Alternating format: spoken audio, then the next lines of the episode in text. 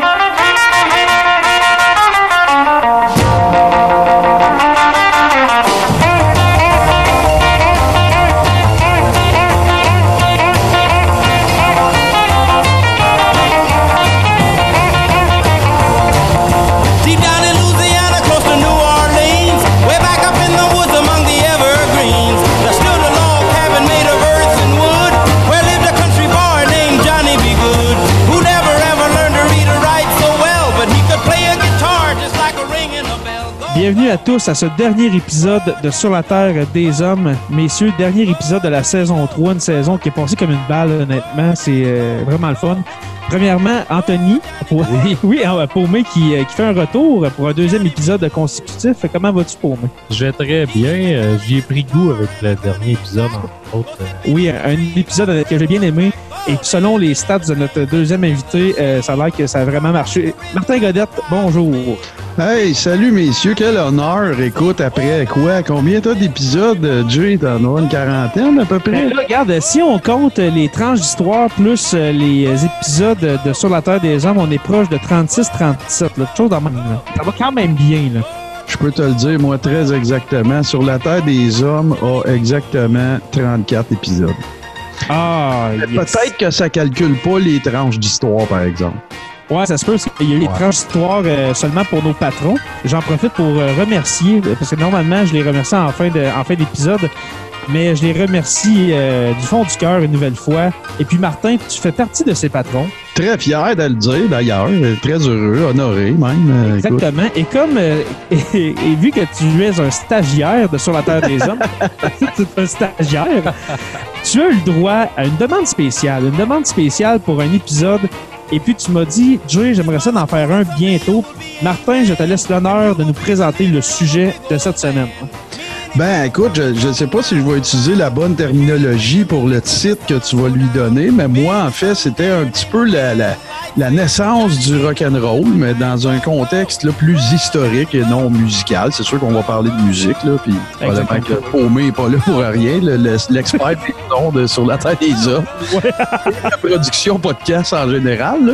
mais euh, non, c'est ça. Fait que j'ai toujours pensé que c'était un sujet intéressant dans le contexte de ton show. Fait qu'écoute, c'est un honneur de le faire avec toi. Justement, euh, Paumé, qui est là quand on a des épisodes de musique et de hockey, faut, faut-il le rappeler? Alors, euh, je vous souhaite la bienvenue, messieurs, dans cet épisode de Sur la Terre des Hommes. Pour ton information, Martin, ce sera pas exactement, comment je dirais ça, le commencement du rock'n'roll ou bien la genèse du rock'n'roll, mais bien la révolution que ce style de musique-là va apporter, surtout euh, en Occident. Une révolution, comme j'ai dit euh, en introduction, une révolution euh, plus euh, culturelle. Parce que, ben, culturelle et sociale, on peut même la mettre sociale parce que, quand on va expliquer dans cet épisode-là, changement très, très, très important dans la société occidentale avec une musique. C'est- bizarre à dire, mais une musique va changer les mœurs de plusieurs personnes, ben, des millions de personnes dans le fond en Occident. là. Les gars, première question, euh, ben, question ouverte, là, on peut, euh, on peut euh, en jaser. Quelle est votre relation, vous, avec ce style de musique-là qui est le rock'n'roll? Parce que là, il y a plusieurs, euh, on peut en parler, mais il y a plusieurs déviations de, ce genre de musique-là. Mais le rock'n'roll, années 50, années 60, euh, c'est quoi votre relation avec euh, cette musique-là? Si on commence avec Paumé, mettons. Années 50, années 60. Je dirais plus années 60 pour moi parce que mon premier vrai contact avec la musique rock, je dirais, euh, ça a été les Beatles, ça a été Pink Floyd, peut-être un Pink Floyd des années 70 toutefois. Euh, si je pense à 50-60 au travers, de- de ma découverte de tout ce qu'est la musique. Euh, dans les années 50, c'est- pour moi, il y a un incontournable avec Elvis. Et des noms très non négligeables, les Johnny Cash, les Chuck Berry. Tu sais, c'est toute la musique un peu qu'on a entendu soit dans des films, euh, qu'on a entendu à la radio. Mon rapport un peu avec cette musique-là, je trouve j'ai toujours trouvé que c'était très euh, roots, qu'on va dire, hein, beaucoup Ouais, ouais. Vers, vers les racines. Les du racines, rock. exact. ouais. Euh, pas loin du blues aussi. Euh, tout était rock un peu. Je pense que c'était le mouvement. C'était plus que le style de musique. C'était vraiment le mouvement, les paroles, euh, ce que ça englobait, le monde qui, qui écoutait ça, euh, les tournées. Je pense que c'est comme un, un peu ça, moi. Si tu me parles de- du rock de ces années-là, je vois vraiment le début. Puis je trouve que dernièrement, surtout dans le rockabilly, on, voit, on, on revoit un peu cette époque-là. Puis les gens ont tendance, des fois, même pour se rendre à ces shows-là, d'utiliser un peu le style euh, pin-up, un peu ces bars. Même, il y a des artistes encore qui ont revenu avec le- la graisse dans les cheveux et compagnie. Oui, Dans, oui. dans, dans ce type-là. Fait que moi, c'est c'est un monde, c'est une jeunesse qui, d'après-guerre, qui prenait sa place. Tu sais, c'est ça que je vois dans ma, dans ma tête. parles. Puis est-ce que je me trompe, les gars, ou euh, tu parlais du- de blues, justement. Est-ce que le blues, on peut le comparer un peu à. Tu sais, on, on parle du rock après la Deuxième Guerre mondiale. Est-ce qu'on peut dire que le blues a eu son même effet dans les années 20, 30, à peu près? Est-ce que ça a eu le, le même effet, le blues, non? Ben, moi, je pense. Avoir une certaine controverse, une musique qui est pas comme les autres, une musique euh, moins, moins traditionnelle, un peu, tu sais, qui sort, qui sort du lot. Est-ce que ça a eu son impact, le blues, si on parle des années 20, 30? Moi, je pense, si on parle surtout des années 30, parce qu'on n'y était pas tout à fait encore dans les années 20, là, euh, c'est sûr que tout ça a concordé avec la, comment on pourrait dire ça, la démocratisation de la guitare comme instrument, mais Exact, oui. pour moi, l'impact du blues dans la grande photo de, de la conversation qu'on est en train d'avoir, c'est pas compliqué, c'est que c'est l'ancêtre du rock and roll. S'il n'y a pas Robert Johnson des années 30, fin des années 20, début de- puis des années 30, euh, tu sais, c'est presque Robert Johnson, on pourrait presque considérer il y en a eu d'autres avant, puis il y en a eu même dans l'ère de la musique classique, mais c'est comme la première rockstar que j'ai jamais eue. Tu sais, il est mort jeune, dans des cons- circonstances bizarres. Euh, On a parlé justement la semaine passée qui est décédé à 27 ans lui aussi. c'est ça, exact. Puis tu sais, il était courroyeux, puis il y avait une femme dans chaque ville. Puis d'ailleurs, euh, super bon documentaire. Je sais pas si vous en avez parlé dans le dernier show. Là. Euh, qui- je- le titre m'échappe, mais c'est évidemment toute l'histoire de Crossroads, puis l'espèce de, de, de, d'histoire à l'effet que Robert Johnson est disparu de la map pendant un an et demi, puis quand il est revenu, c'était le plus grand virtuose de la guitare du monde. Puis euh, un an et demi avant, il était vraiment ordinaire. Puis là, il y en a qui prétendent qu'il a vendu son âme à- au- au- au- Ouais. Bon, ben, et ainsi de suite, mais Ouais. pour répondre en même temps à ta première question, moi, c'est clair que ça tout le démarrage de toute mon expérience avec le rock and roll ou le rockabilly ou même le blues, qui s'est amené vers le blues, fait le trajet à l'envers un peu. Ouais. Elvis, c'est clair, puis pour des raisons qui sont personnelles, mon père était un grand fan d'Elvis. Il me promenait dans son auto, assis sur la coudoir, à écouter des. mais, mais Sun Records en général aussi, là, tu sais, que ce soit Jerry Lee Lewis, que ce soit euh, euh, évidemment Elvis, qu'on parle de. Pourquoi qu'il m'en manque un, là, c'est complètement. Ben, Johnny, Johnny, il a fait ça, il a fait un tour là, les Carl Perkins euh, et tout ça. Fait que pour moi, l'histoire et le blues qui est devenu le rock and roll de l'après-guerre justement, l'espèce d'émancipation des jeunes, on fait des parties, Exact. ainsi de suite.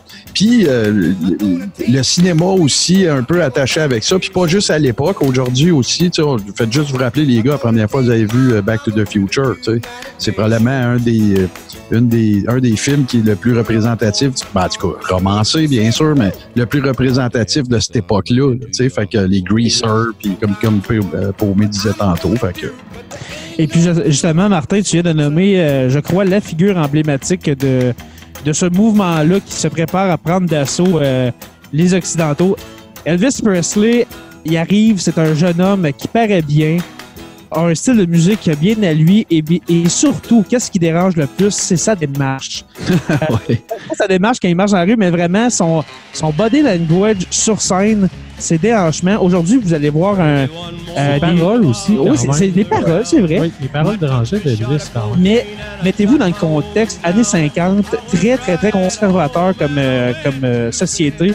Et puis là, débarque ce jeune Elvis, justement, avec son déhanchement, les jeunes filles devant la scène qui crient. euh, on n'est pas habitué à ça. Ben, dans le fond, on n'a presque jamais vu ça. Est-ce que, selon vous, Elvis est euh, la figure emblématique euh, du début de cette ère-là qui, euh, qui s'amorce? Ben, pour moi, absolument. Là, c'est. Écoute, c'est pas juste le. Bon. Même moi, je le frencherais, Elvis, tu la gueule qu'il avait, tu oublie ça, de un.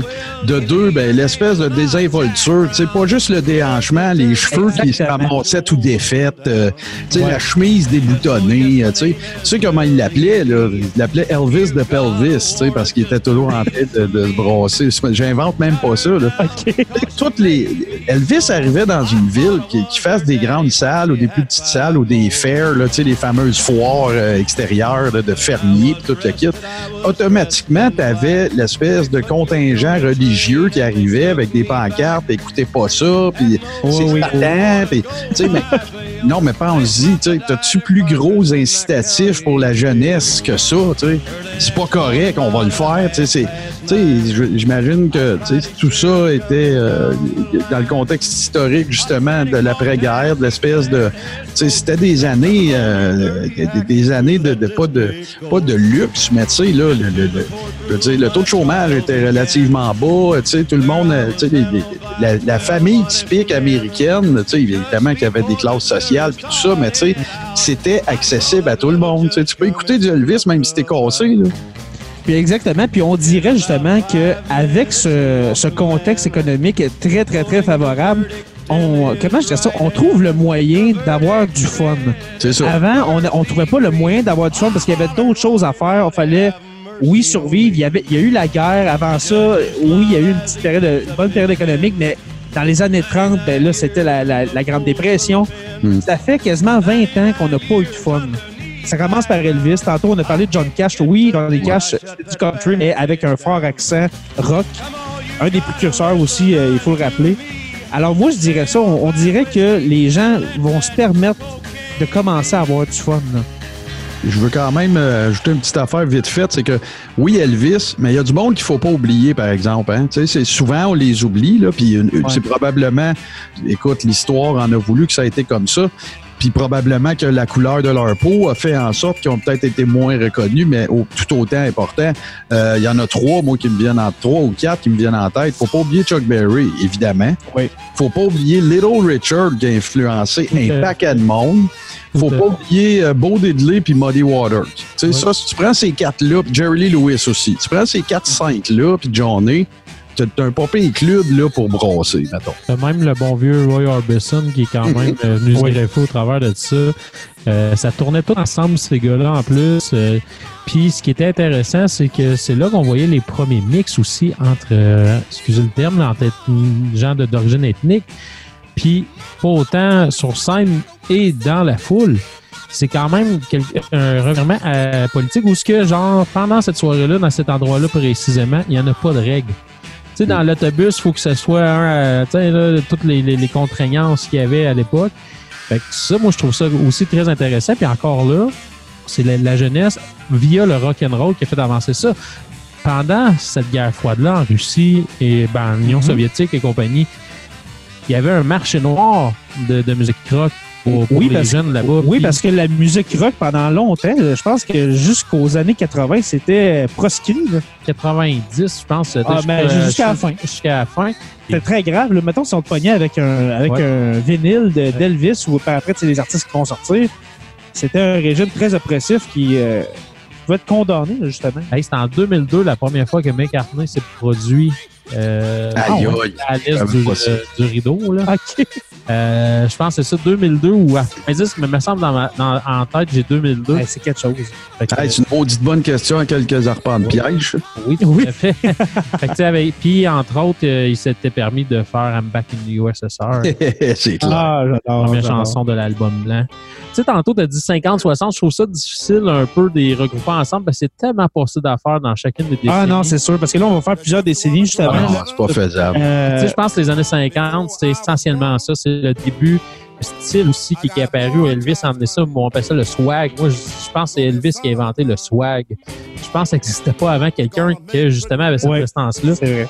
Il passe, euh, je sais pas, là, j'ai- je suis pas historien, j'ai pas été fouillé non plus au niveau des, euh, des, des- des personnes qui ont eu beaucoup d'influence. là. Je, pense à des pharaons ou des euh, empereurs, etc., qui pouvaient peut-être donner un impact de même, mais des fois, avec leur, Mais leur règne, ils faisaient pas plaisir à tout le monde. Donc, tandis que dans le rock, c'est genre, si t'aimes pas ça, t'es pas là, puis si t'aimes ça, tu tripes, tu sais. Mais au, ni- au niveau culturel, là, en- mettons en fait de musique, parce que là, on pourrait mettre là-dedans, Ouais, ouais, c'est on pourrait mettre les auteurs, tu sais, on pourrait mettre euh, tous les arts, là, si on veut, là, tu sais, les peintres, la, la- la littérature, tout ça, mais au niveau de la musique, honnêtement, j'essaie de voir qui qui a autant rassemblé les gens qu'Elvis.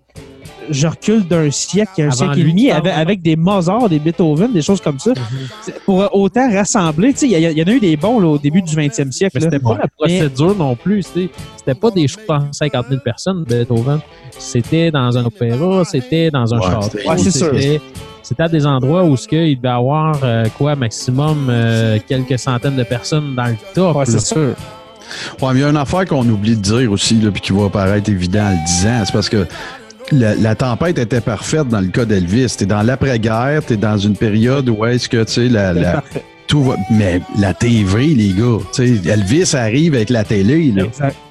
Fait que, tu sais, probablement que l'impact d'Elvis aurait été complètement différent. Peut-être pas plus gros ou moins gros, mais il aurait été différent si ça avait pas été de la TV. Puis euh, j'en profite aussi pour moi, je veux te nommer un autre gars qu'on a oublié, tu sais, parce que tantôt tu parlais de rockabilly, puis moi j'ai comme commencé à triper Oui. sur le rockabilly sur le tard.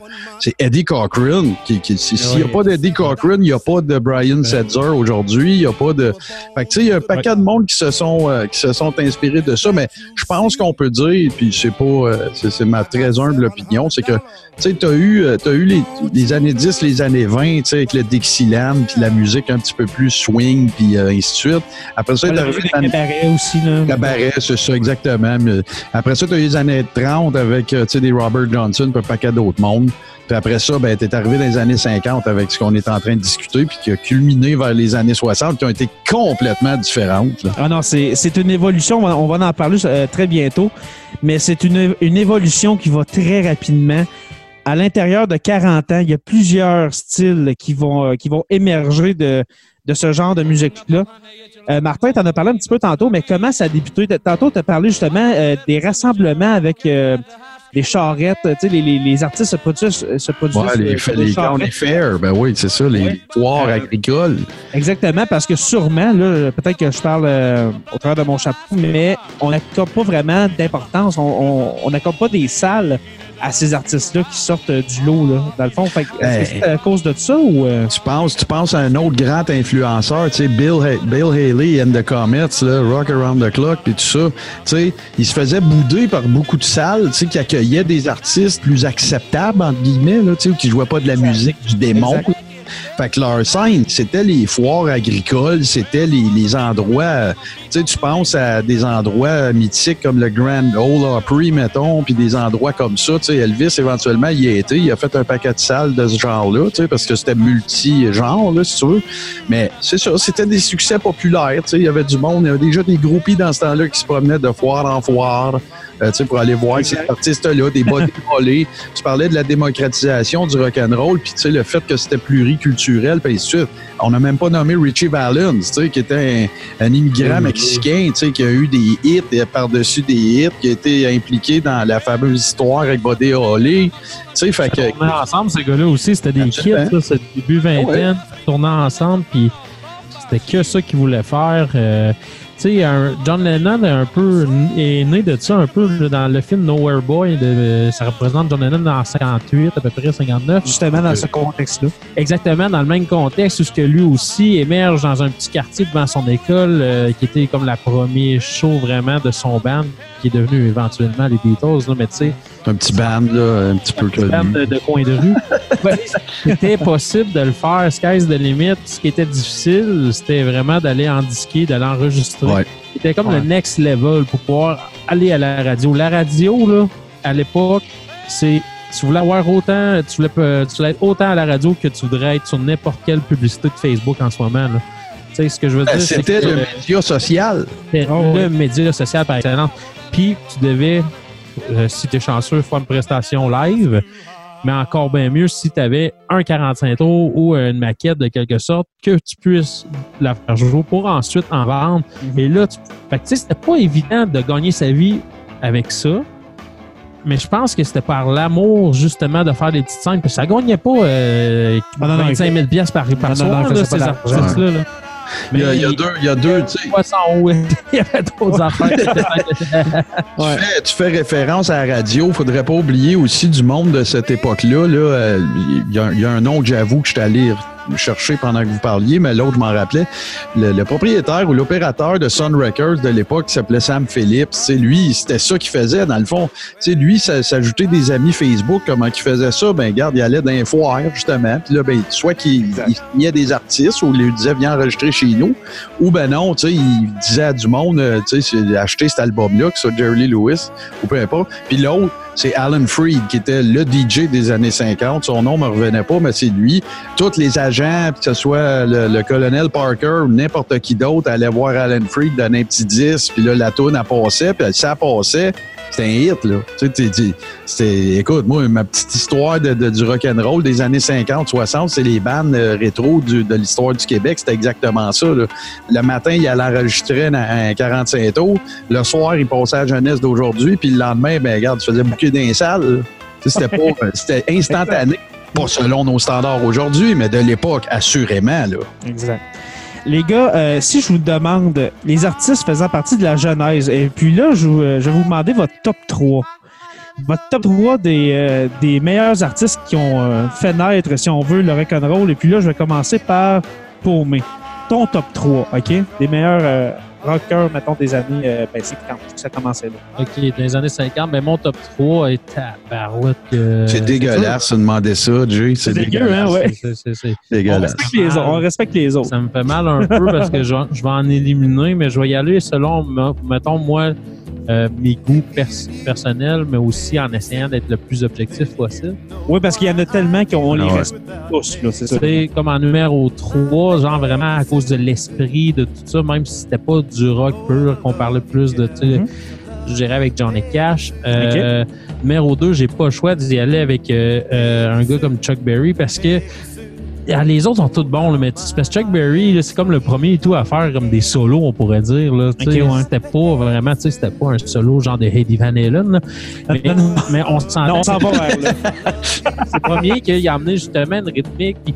Tu sais, Chuck Berry, là, tous les artistes que moi j'ai trippé, 60, 70, là, ils l'ont tous nommé, qu'il a tout été une inspiration. Si tu écoutes les Beatles, il y a tout ce qui est euh, inspiration de la guitare. Il y a un grain de- guitare, de il y a Chuck grain Berry. de Chuck Berry à côté là-dedans. Puis le numéro un, c'est Elvis. Parce que Elvis, Elvis, on dirait qu'il a inventé comme genre euh, 8, 9, 10, 11, 12 façons de jouer du rock'n'roll. Ouais. Puis après ça, tout le monde a comme parti de lui pour faire ça. Je parle pas au niveau musical, mais je parle au niveau de se présenter, de oui, l'influence Ouais. totalement, mais il a, il a pas tapé juste une trèche. C'est comme, tu sais, il est allé, euh, il a fait des, des albums de Noël qui ont, qui ont, qui ont joué autant chez des, euh, des grands-mères de 95 ans.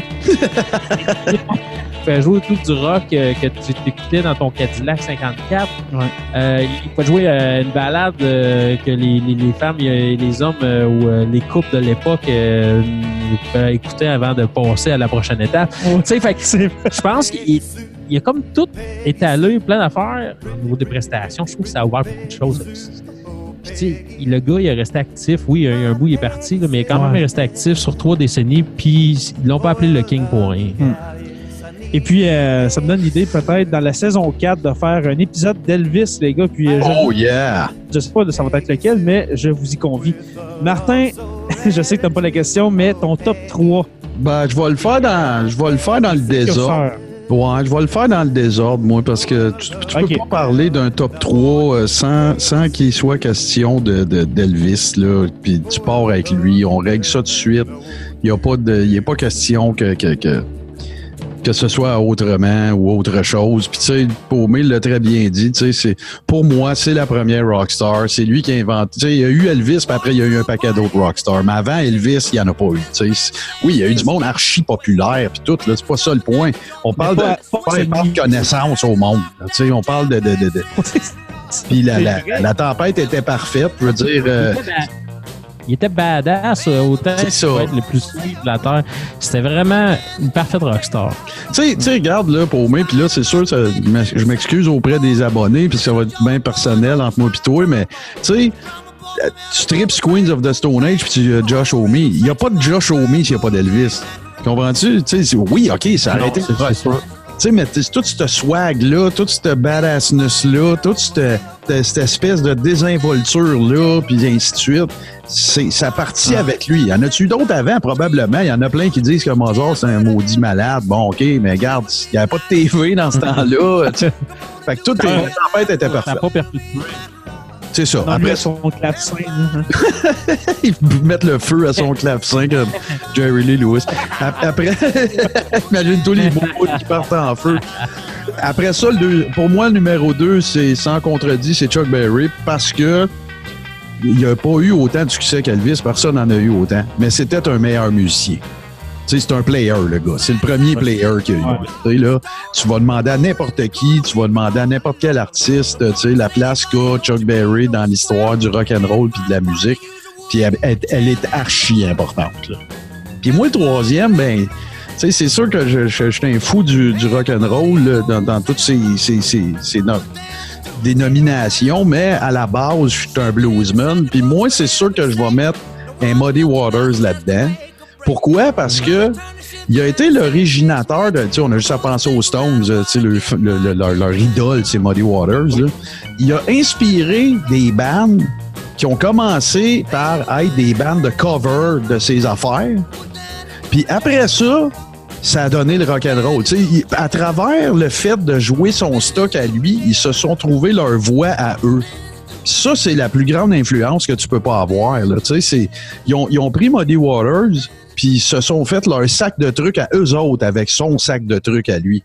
C'est le plus beau compliment que tu peux faire à un artiste. Il n'y a pas personne, il a pas un musicien de grand talent qui a dit Moi, quand j'étais petit, mon rêve, c'était jouer de la guitare comme Elvis. là. Tu comprends? Tandis que euh, tout le monde disait qu'il voulait jouer de la guitare comme Chuck Berry.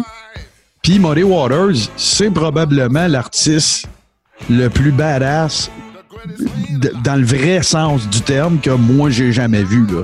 Tu sais, Muddy Waters, euh, il n'y a pas de bullshit avec lui. Tu c'est- archi standard. Là. Tu sais, ce que t'as, ce que tu vois, c'est ça que t'as. Fait que moi, ça serait mon top 3, même si Muddy Waters n'est pas reconnu comme un rock'n'roller, on va dire ça comme ça. Mais il y en a, il y en a, il y en a engendré plusieurs. Moi, deux choses pour Muddy Waters, euh, tant qu'on en parlait. Allez Ah ouais? voir euh, sur YouTube, entre autres, un show de Muddy Waters et puis en back sur stage, euh, ils font une tourne ensemble de même à brûle pour point. Avec qui ça? Puis les, les Stones ont, Ouais, ont été assistés à un show de Muddy Waters. Je pense que c'est en 80 ou en 81. C'est sur YouTube. Allez voir ça. C'est un bijou.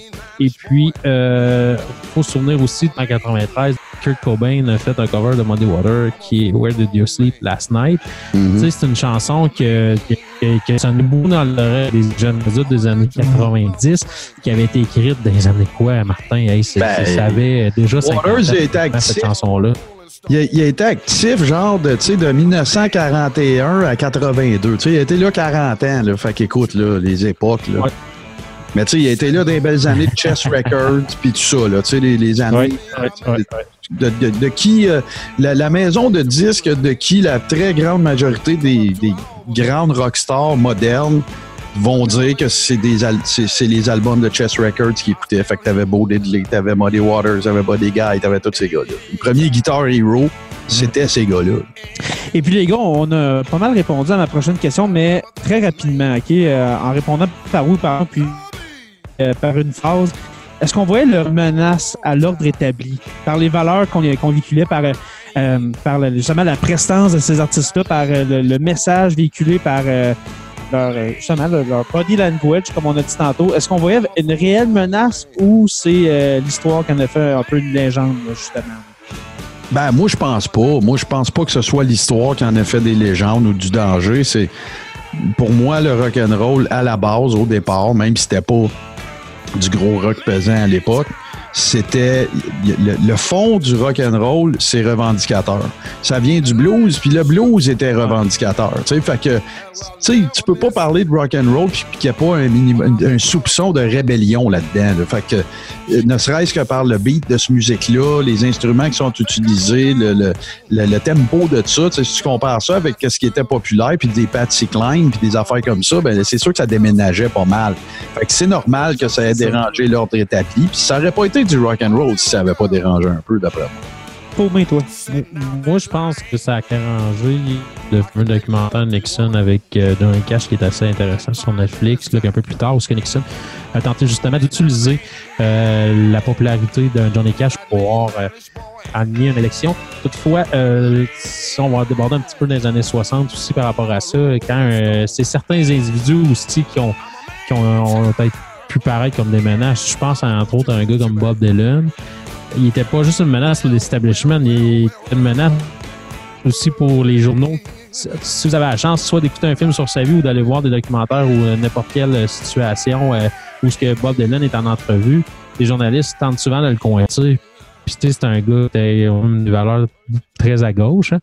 Euh, Je dirais qu'il s'en sortait très très bien. Puis ça, ça amenait des fois de la façon, avec l'arrogance un peu qu'il pouvait utiliser des fois dans ses réponses, Bob Dylan.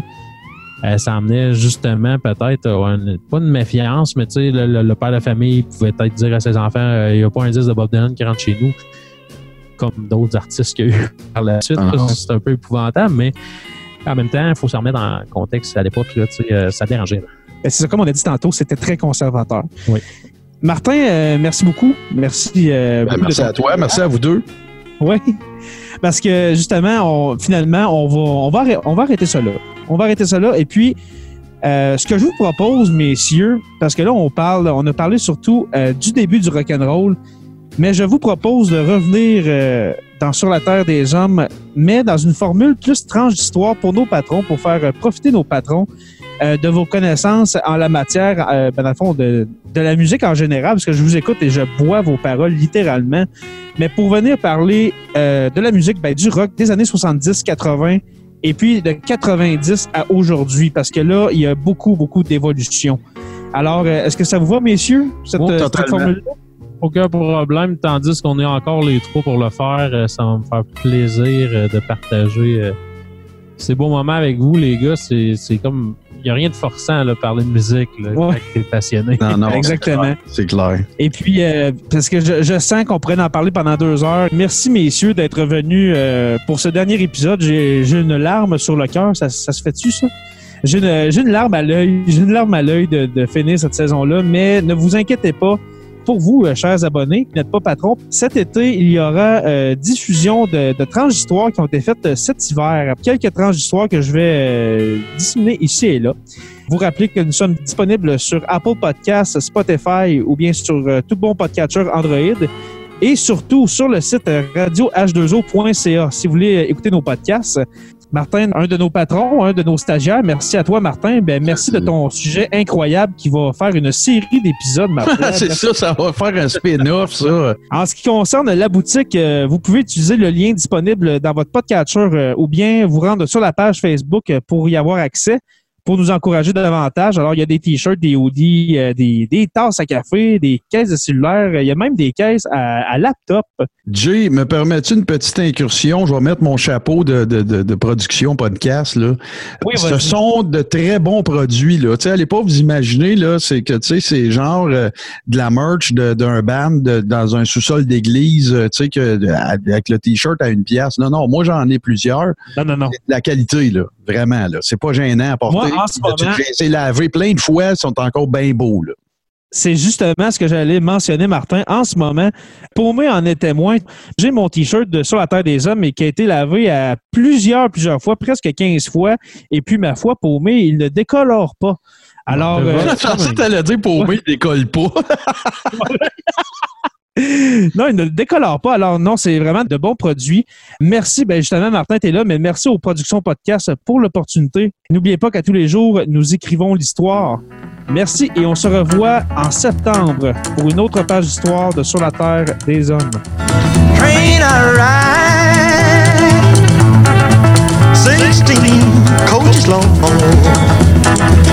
train ride.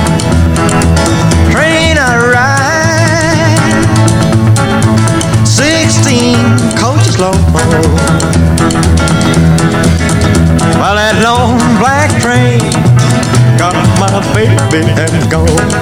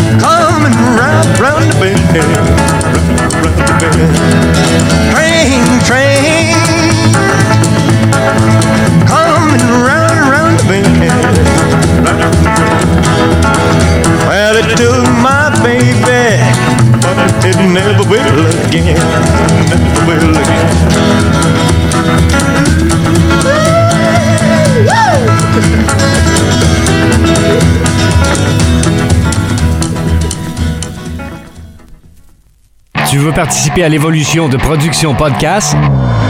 Deviens partenaire et contacte les Productions Podcast en visitant la page Facebook Production avec un S Podcast P-O-D-C-A-S-S-E ou écris-nous à podcast à commercial iCloud.com. Fais partie de l'aventure Production Podcast. Pour plus de détails, visite podcast.com.